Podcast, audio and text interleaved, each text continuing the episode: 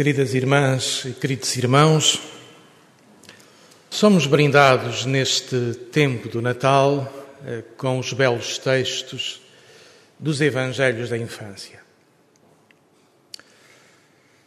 Eh, o Evangelho da noite de Natal eh, da Sagrada Família no domingo passado e o Evangelho de hoje marcam a poesia, a poética do tempo do Natal.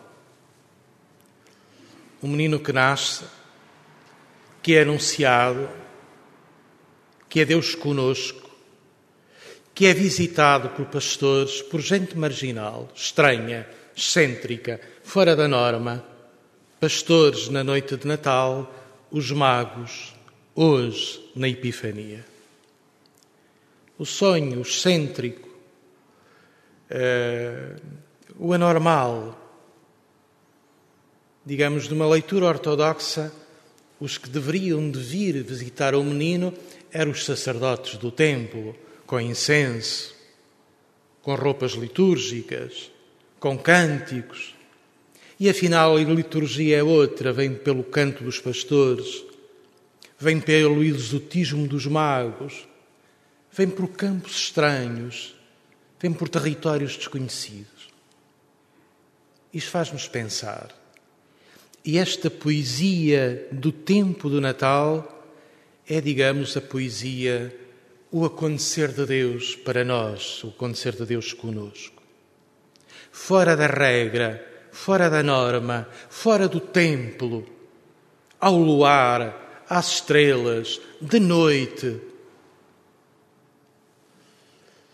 Eu gosto profundamente, e se calhar todos os anos repito a mesma coisa e tendo paciência de me ouvir neste dia da Epifania e se calhar todos os outros. É, é uma história bela. E é uma história bela pelo que conta e pelo que não conta. Chegaram na altura em que Jesus nasceu chegaram a Jerusalém uns magos vindos do Oriente, do nascer do sol. Não diz mais nada. E é curioso. Parecem seres que vêm do nada, do vazio, do misterioso. Aparecem exóticos, imaginámos-los. Aparecem a fazer perguntas: onde nasceu o menino? E aparecem batendo à porta errada. Foram bater à porta de Herodes. Tudo parece não dar certo na história dos magos à primeira vista. E tudo dá certo no fim. Viram a estrela no início e puseram-se a caminho, e só a voltaram a ver no fim, em que a estrela coincide com a casa onde está o menino. E nós podemos imaginar que o texto não diz, mas sugere, que todo o tempo de aventura, de viagem, foi feito sem a luminosidade da estrela. Foi feito às escuras. Sem a confirmação de um sinal, sem a visibilidade de uma indicação. Mas eles foram, avançaram, determinados, persistentes, resistentes e chegaram. Apareceram. Não se conta a história dos magos, não se sabe quem são. Depois regressaram por outro caminho, porque o coração deles já estava transformado. E não se sabe também qual foi o caminho que eles tomaram para regressar a casa. É o mistério, é o enigma. Eu gosto de dizer isto: a Epifania é a celebração do mistério da condição humana, do enigma das pessoas, do que a gente não sabe, do que a gente não tem de dizer, do que nós não precisamos de conhecer dos outros e que só Deus conhece. Eles vieram fazendo uma viagem. Naquela viagem puseram-se inteiros na procura. Eles são os seres, os seres humanos da procura, do desejo do coração. Percebendo no céu um sinal, vão à procura da confirmação desse sinal. Digamos, porque havia uma mentalidade, quando alguém importante nascia no mundo, aparecia uma estrela no céu. E o sinal do céu significava ir à procura da pessoa. E eles foram.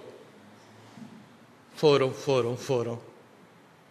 Atravessaram desertos. Imaginamos o que a história não diz. Noites estreladas e noites sem estrelas, noites de frio e dias de calor.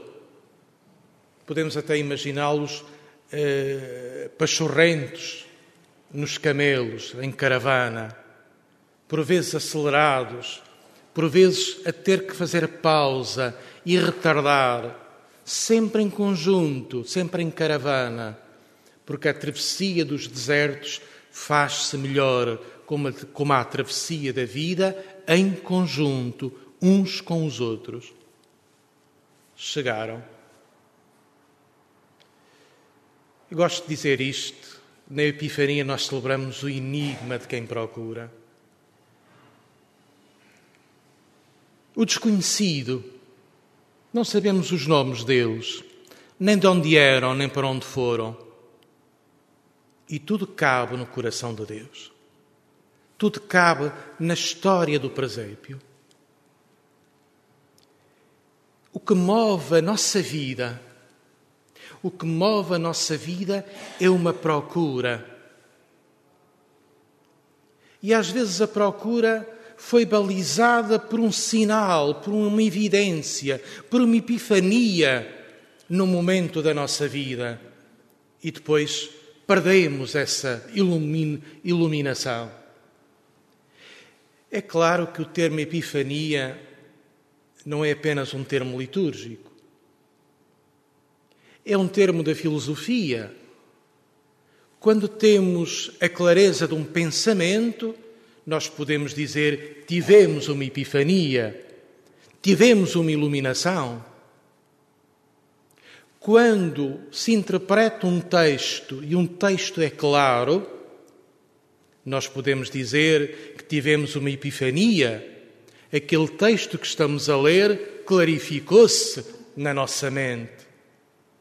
Quando um poeta, um artista, um criador, uma criadora tem uma inspiração depois de tantos tempos em luta com a matéria e no vazio, no nada, e começa a criar, podemos dizer que essa pessoa, que esse criador, que esse poeta, que essa artista teve uma epifania.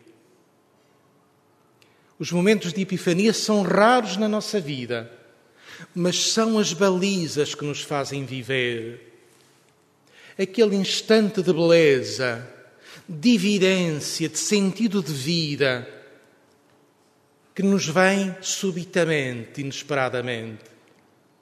Mas para o recebermos, quantas noites de procura, quantos dias de caminhada, quanta luta com o livro, quanta luta de um artista com a matéria para criar. E não vem a criação, não vem a imaginação, não vem a inspiração, até que chega uma altura em que vem a graça da Epifania.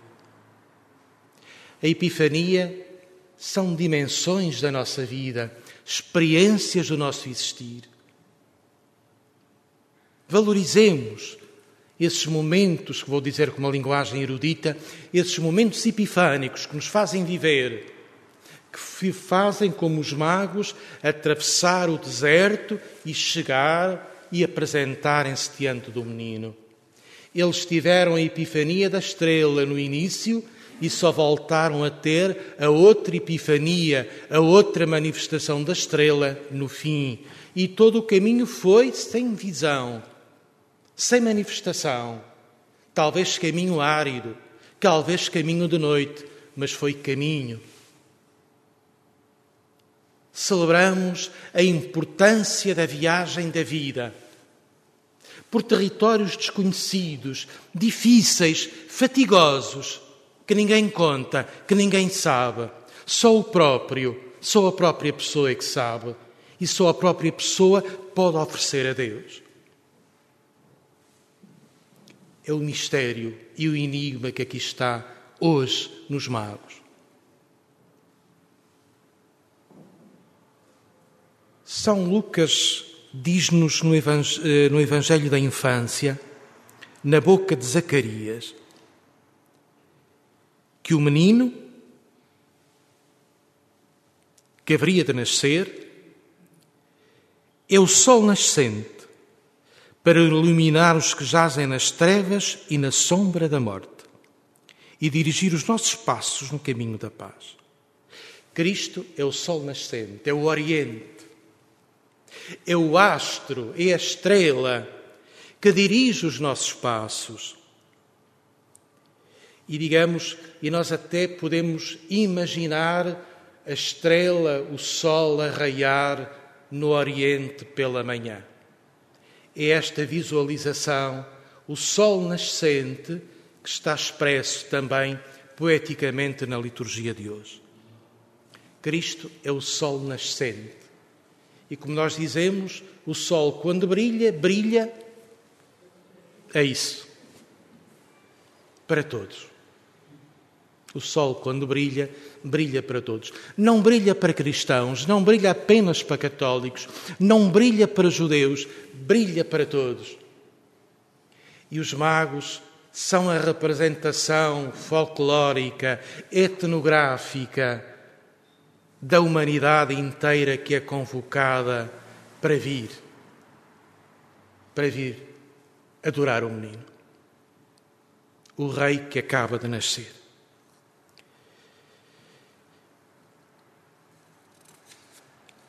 E o dom mais importante que os magos fazem não é o incenso, nem o ouro, nem a mirra. É o dom da própria viagem, é o dom da vida. A riqueza mais bela que eles trazem não são as coisas, é a riqueza da sua vida. É a nossa riqueza. É o nosso ouro. A experiência vivida. O ouro que ninguém nos tira. É o incenso da nossa oração,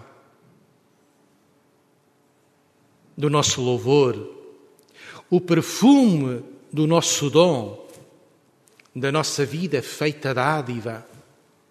É a mirra das nossas fragilidades, das nossas feridas, das experiências de morte, de luto e de perda. O ouro não é nada fora de nós, é o melhor da nossa vida. O incenso não é uma coisa que nós pomos no fogo apenas, é o fogo a arder em nós, o fogo da oração a mirra que se coloca ou que se colocava uh, nos túmulos, nos ritos funerários, é o símbolo da nossa finitude, é a oferta da nossa fragilidade. Os magos oferecem-se por inteiro. E aqui estamos nós, também para nos oferecermos.